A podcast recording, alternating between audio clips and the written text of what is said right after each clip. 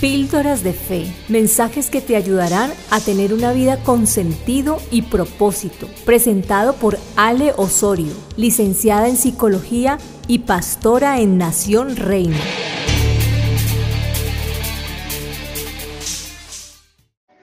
Hola familia, mi nombre es Lady Ocampo y estamos en nuestro día número 26 en 40 días en su presencia.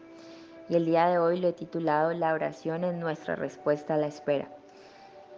Quizás en estos días de oración has estado esperando algo de parte de Dios y en este tiempo Dios está esperando que tú aprendas a esperar en Él, que ores confiando en Él, porque Dios desea cumplir su palabra en tu vida, pero ese cumplimiento viene a través de esperar en el camino de Dios. Así que ora mientras esperas en Él. Pero mientras oras también es importante que te prepares y quería compartirles una historia que está en Hechos 1, 15 y 17 y son dos agricultores que necesitaban lluvia para sus cultivos. Ambos comenzaron a orar para que Dios les proveyera, pero solo uno de ellos salió a preparar su tierra para la lluvia. Y mi pregunta esta mañana es, ¿cuál crees que tuvo fe en que vendría la lluvia?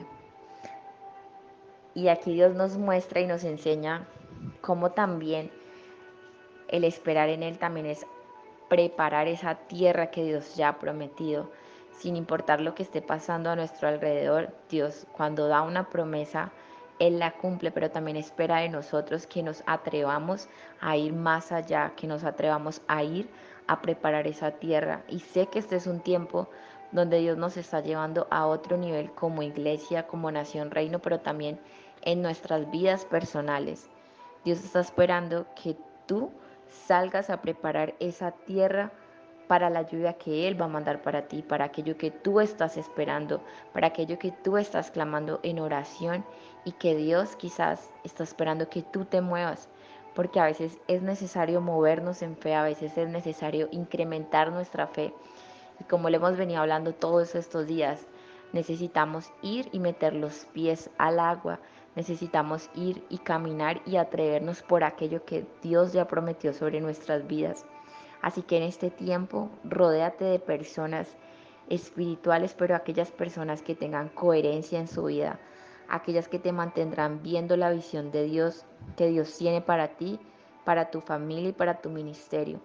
Aliméntate de cada testimonio que tú escuchas de parte de Dios. Ese es un tiempo donde también estamos escuchando testimonios de todo lo que está haciendo Dios en nuestras vidas y si quizás aún no has tenido un testimonio en tu vida, puedas alimentarte de todo lo que tú estás escuchando, de todo lo que Dios está haciendo a través de cada uno, porque si Dios lo hace con muchos de Nación Reino, también lo va a hacer contigo, porque tú eres parte también de su vida, porque Él te tiene en sus manos y porque Él tiene cosas grandes para ti.